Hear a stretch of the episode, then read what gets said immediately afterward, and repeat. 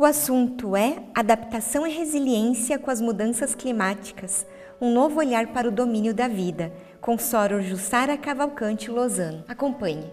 Soror Jussara, bem-vinda ao programa Presença e Harmonia. Obrigada por aceitar o nosso convite. Eu que agradeço, é sempre uma oportunidade de participar das atividades do Presença e Harmonia e principalmente falar de um tema que está tão preocupante nesse momento. Isso, até podemos começar a conversar justamente dessa questão. A gente pode dizer que a Terra está cobrando o seu preço? Bom, eu costumo dizer que essa é uma questão interessante, porque a Terra está em constante movimento. Desde há 4 bilhões e meio, ela vem se reinventando, ela vem se movimentando. Então, a Terra, ela tem o seu próprio tempo, o seu próprio momento. Então, o que ela faz dentro de todas essas eras é aquecer e esfriar intensamente. E como é que acontece isso? Através do polo magnético, que faz a proteção da Terra, e, no caso, a volta que ela faz em torno do Sol. Então, a Terra em si, ela está seguindo o seu curso. Agora, nós Estamos pagando e vamos pagar o preço de acordo com o progresso que nós estamos adquirindo. Então, precisamos voltar a olhar a natureza de acordo com os ciclos que ela percorre, porque o ciclo dela é dela. Nós é que precisamos entender, voltar a entender como é que esses ciclos se comportam e nos harmonizarmos com ela. Mas o preço será pago por nós né? Através do quê? Daquilo que a gente retira dela. Porque uh, a gente retira uma gama muito grande de serviços ecossistêmicos. E qual que então é o futuro, né? Que futuro é esse, né? A gente já está partindo então desse pressuposto que realmente, né? Mais de 100 anos de exploração, principalmente pós revolução industrial, todo esse processo mesmo exploratório, né, dos recursos naturais. E aí, então, qual futuro nos espera nesse sentido? Uma questão muito importante e relevante foi isso que você falou, a exploração através da Revolução Industrial. Tudo só começou a ser contado a partir de meados de 1800.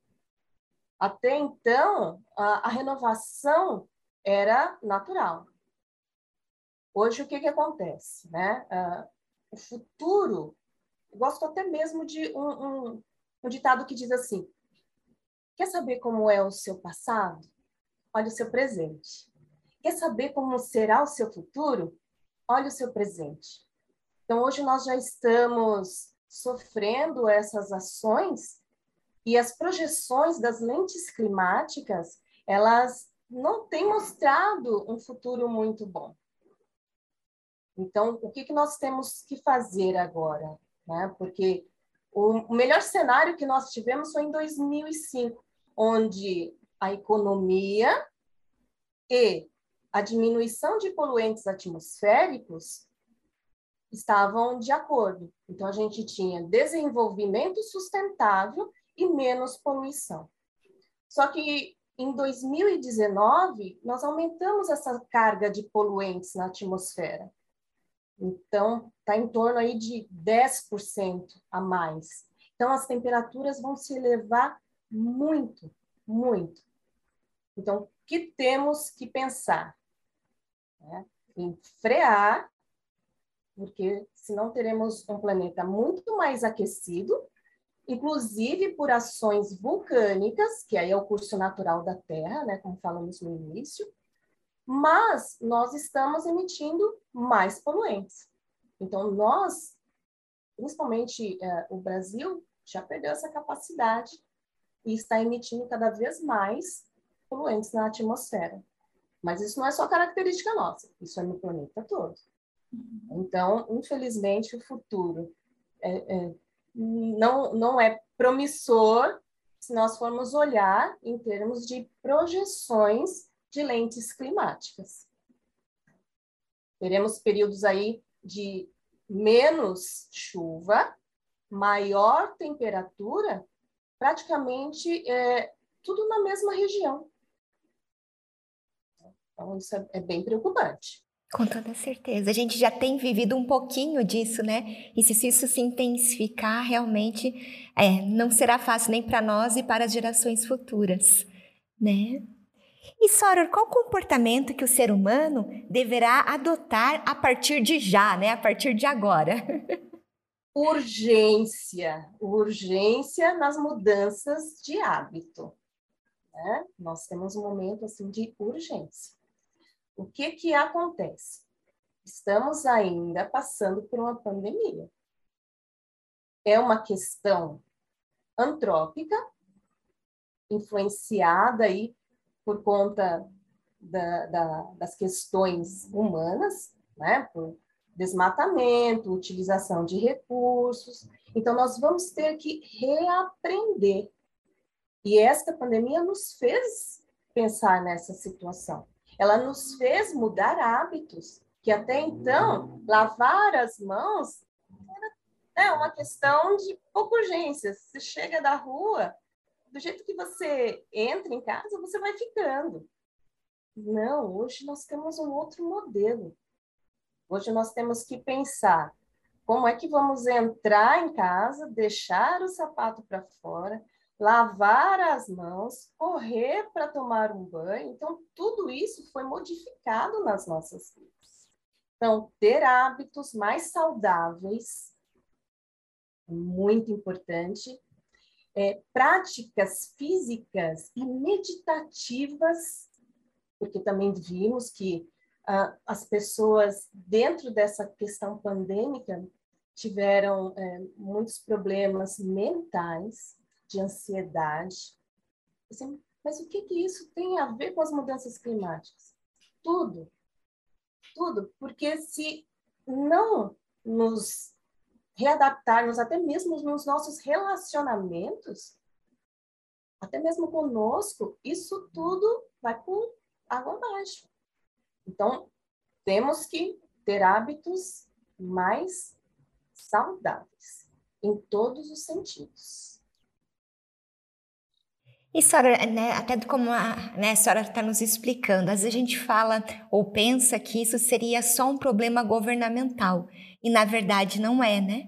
A gente também tem que assumir a nossa parte nessa questão. É nesse sentido que a Soror está conversando conosco?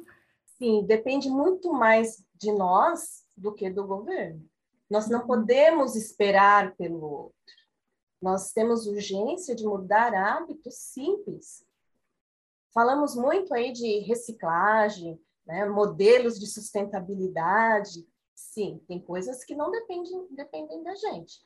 Mas o que depender, temos que realizar. É, temos que pensar na questão global, mas agir local. Essa é, é a maior relevância. Então, se eu faço, você faz, o meu vizinho faz, se cada um faz um pouquinho, dá muita diferença no todo. E como podemos aplicar os ensinamentos Rosa Cruzes para este momento de, de adaptação e resiliência?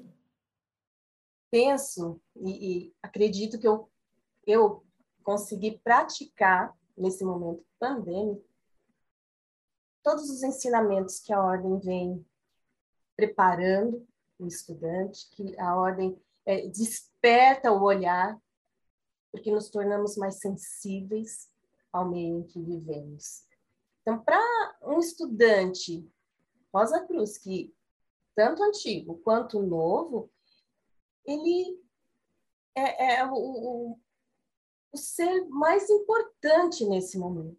Quantos, quantos conseguiram se unir, mesmo que distante, para utilizar as ferramentas tecnológicas em prol da sororidade, da fraternidade. Olha só, nós estamos aqui conversando à distância, numa oportunidade ímpar, né, de, de manifestar este conhecimento. E desde o início, os mais preparados se uniram para isso.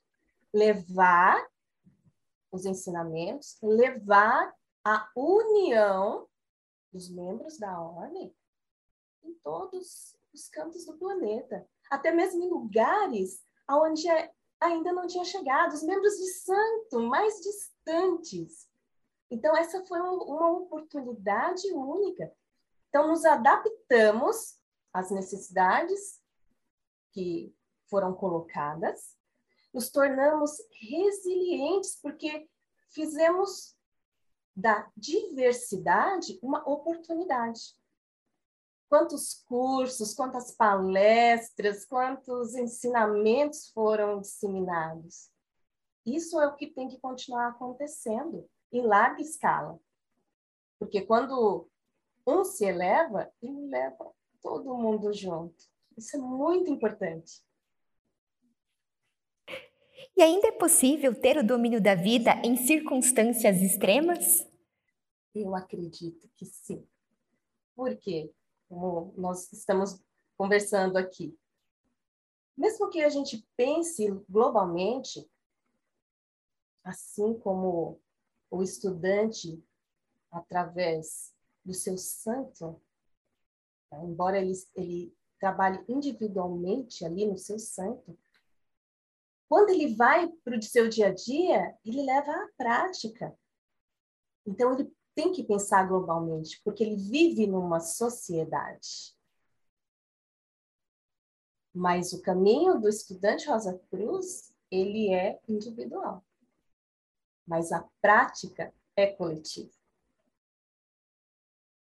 Então, eu, eu vejo, sim, né, que o caminho, por mais solitário que ele seja, você tem um papel muito grande a cumprir perante a humanidade, perante todos os seres vivos.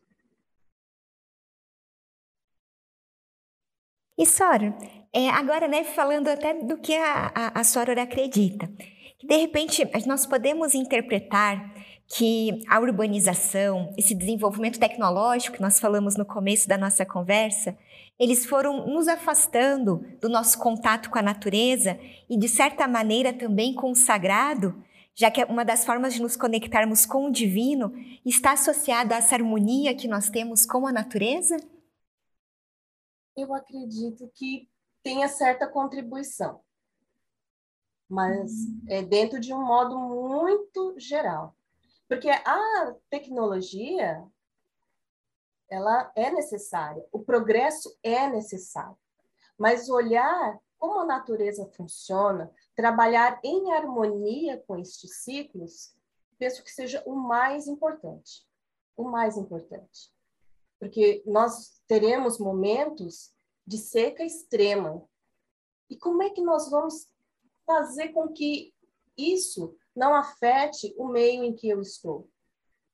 Então, eu tenho que ter é, propostas e engajamento para modificar isso. Por isso que eu disse, né? Nós temos urgência em modificar os hábitos, mas não podemos perder o sagrado, porque é o que nos conecta para nossa saúde mental, como também observar uh, o que, que a natureza tem nos fornecido e como é que ela se renova nesses ciclos. Então, temos que estar preparados praticamente para um todo. É, a senhora acredita que seria uma mudança de paradigma, então, necessário a gente repensar essa nossa conectividade, mas falando dessa, dessa conectividade com a natureza, nos inserirmos novamente né, nessa ideia de que nós fazemos parte também da natureza? Sim, porque o, o que você falou é incrível, mas a gente percebe isso em algumas pessoas. Eu trabalho é, justamente no atendimento de um público que é levado a se conectar com a natureza. A prática da educação ambiental é um processo de olhar para fora, de ver o que está acontecendo ao redor. Mas você tem que se harmonizar. Você tem que olhar para dentro para saber o que, que você está sentindo em relação a isso. Então, precisa ter essa, essa conectividade. É, e as pessoas muitas vezes falam assim, nossa, eu nunca tinha percebido isso. As pessoas não conseguem entender, por exemplo, que as árvores se conectam. Elas passam informação de umas para as outras através de suas raízes, através dos fungos que estão acoplados a ela. Então, há uma conexão. É, não sei se você já percebeu, mas tem um, uma determinada árvore, um pinheiro, por exemplo, um pinus, não há nada no chão em volta dela. Ela faz isso para proteger a espécie, para ter somente indivíduos da família dela. Olha que interessante. A própria natureza está mostrando isso. Como é que você faz para proteger o outro da sua espécie? Então, é, é uma forma de realmente você parar, olhar, se conectar, se reorganizar para dar o próximo passo. História nessa mudança que a gente está falando e que é necessário que realmente a gente assuma essa postura. Como é, você trabalha com educação ambiental? Como que você analisa hoje, né? Como que está essa questão da educação ambiental hoje e o que, que a gente precisa melhorar para realmente nós melhorarmos os nossos índices ou mesmo a nossa postura diante né, de tudo isso que nós estamos vivendo e vamos viver? A educação ambiental ela deve ser aplicada em tudo, em tudo, porque aí estão os pilares, né, da conectividade, da harmonização, do sagrado, do conhecimento. Então, tudo isso tem que ser levado desde sempre. Tem que sair de dentro das casas, tem que estar nas escolas, tem que estar no meio em que as pessoas se socializam. Então, educação ambiental é fundamental desde os primeiros momentos de vida, porque somos exemplos. Nós é, somos melhores ativistas pelo exemplo. Então, se eu tenho bons hábitos, os que vierem comigo ou que estiverem comigo vão falar: puxa, mas isso resolve. Né? Se eu faço uma coleta seletiva, se eu tenho hábitos saudáveis em relação a determinados alimentos, assim, puxa, um filho só vai comer verdura, legumes e frutas se os pais comerem verdura, legumes e frutas. Se a escola oferece, ele fala assim, poxa, se eu como em casa, eu vou comer aqui também. Não é? É um ciclo. É um ciclo que se conecta o tempo inteiro. Então, na verdade, nessa educação, ela tem que estar... Tá, é, a gente tem que acoplar ela às várias áreas da nossa vida, né? Ela tem que integrar, na verdade, a nossa vida. Ela é, é transversal e interdisciplinar, né? Então, de você com você, de você com o outro, de você com o meio. Então, aí a melhor forma de mostrar às gerações futuras é trabalharmos o agora. Quer saber o seu futuro? Vamos trabalhar o presente. Isso, perfeito. E ainda comentando até mesmo a respeito disso, a gente tem, por exemplo, alguns programas é, que vêm mesmo até da organização, né, até da ONU, no caso, da Organização das Nações Unidas, como foi primeiro, né? Desde a Eco 92 a gente teve a Agenda 21, a Agenda 2030, é, que são também maneiras de fazer também com que as empresas assumam um pouco desse papel. A senhora pode falar um pouquinho para nós a respeito disso? Sim, é, para nós o marco principal no Brasil, é claro, foi a Eco 92. Né? Daí saíram excelentes tratados que são usados até hoje é, de ações mitigatórias. Uh, no protocolo de Kyoto, também, ações mitigatórias. Olha só, todo mundo uhum.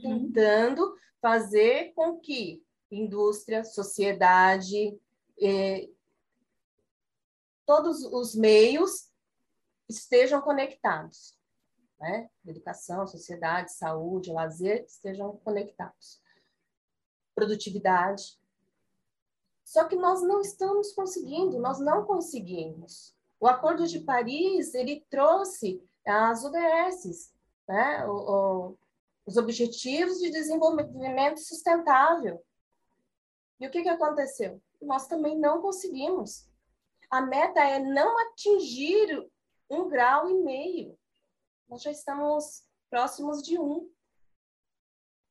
Então, agora, é, os planos são de adaptação e resiliência. Nós vamos ter que nos adaptar da melhor maneira possível do momento que nós já estamos vivendo para não chegar nesse um e meio e que não falta pouco. Então, as indústrias vão ter que poluir menos, vamos ter que procurar energias renováveis, é, não usar a combustível fóssil, procurar é, consumir menos. Então, tudo isso está ligado a essa questão da, da adaptação. E ser resiliente, né? A gente já ouviu falar em muitas coisas, ah, vamos voltar à condição original. Não vamos. Não vamos. Mas nós podemos encontrar oportunidades de manter e melhorar. Porque são mais é, né, de 200 anos aí de poluição, de retirada de serviços ambientais. Hoje, a nossa Amazônia produz mais CO2 do que ela retira. Né? Nós estamos perto de uma savanização. Nós não temos mais a, a influência é, de chuvas porque a gente depende da Amazônia para ter chuva no centro-oeste, no sudeste e no sul. Então, se todos não colaborarem, infelizmente, nós não vamos ter um futuro muito promissor. Então, todos, indústria, comércio, cultura, lazer, todos têm que estar engajados nesse programa. Na verdade, pensar como a Soror falou, né? Na verdade, é global, né? Isso. Local. E até então falando isso, falando dessa questão de agir localmente. A Soror comentou que está trabalhando num plano justamente nesse sentido. Pode nos falar um pouco a respeito? O que acontece neste plano? É, nós chamamos de cidades resilientes, né? De planos de adaptação para as mudanças climáticas, para atingir principalmente os mais vulneráveis. Então, nós trabalhamos a parte de gênero, as etnias, os mais vulneráveis, as crianças, os idosos, porque estes sofrerão mais com este, é, com este momento de mudanças climáticas. Então, quanto mais cidades estiverem envolvidas, e disseminando para os estados, principalmente brasileiros, a chance dessas pessoas poderem se adaptar vai ser melhor. Então, vamos levar, por exemplo, uma agricultura familiar. Então, você leva um conhecimento de agricultura familiar. Mas para fazer essa agricultura, o que, que você precisa? Captação de água. Se não tem chuva, o que, que nós vamos ter que fazer? Plantar mais árvores, tratar as nascentes, para que, quando chover, essa água seja captada e direcionada para essa agricultura familiar. Sistemas de alerta nas questões de risco de desabamento, né, de escorregamento, deslizamento e enchentes. Então, precisa ter alertas e planos de fuga para que essas pessoas que estão mais vulneráveis atinjam patamares mais altos e não sofra a perda de vidas. Porque muitas vezes o material vai, não tem jeito. Mas o que nós temos que trabalhar são as perdas de vidas, quer seja ela humana, quer seja ela de fauna, quer seja ela de flora. Então, temos que é, intensificar estes momentos de alerta. Então, tem vários. Dentre eles, aí tem vários momentos para conversar, discutir, e o que cabe para um município não cabe para outro. O que cabe para uma região dentro do próprio município não cabe para outra região. Então, tem que trabalhar setorizado. agir local para melhorar o global. Isso, perfeito. E, Sora, é, você vê que é importante, então, o desenvolvimento de algumas virtudes, de alguns princípios que a gente precisa, então, adotar para toda essa mudança que a gente está conversando? Ah, sempre tem, né? Como eu disse, o melhor exemplo vejo através dos nossos ensinamentos. Quanto mais a gente adquire conhecimento, quanto mais se estuda, muito bom mas quanto mais se praticar este conhecimento, melhor ainda. Com certeza. Sorojo Sara, quero agradecer muito a sua participação conosco hoje. Espero que tenhamos momentos para ter outras conversas como essa. Muito obrigada. Eu que agradeço, Sora. Um prazer enorme estar com vocês. Minha gratidão hoje e sempre. Nossa gratidão também. Muito obrigada. Aproveito para lembrar do nosso e-mail presenceharmonia.morte.org.br. É muito importante para nós essa via de comunicação que nós temos com você que nos assiste. Agradecemos a participação conosco hoje e até o nosso próximo encontro. Paz profunda!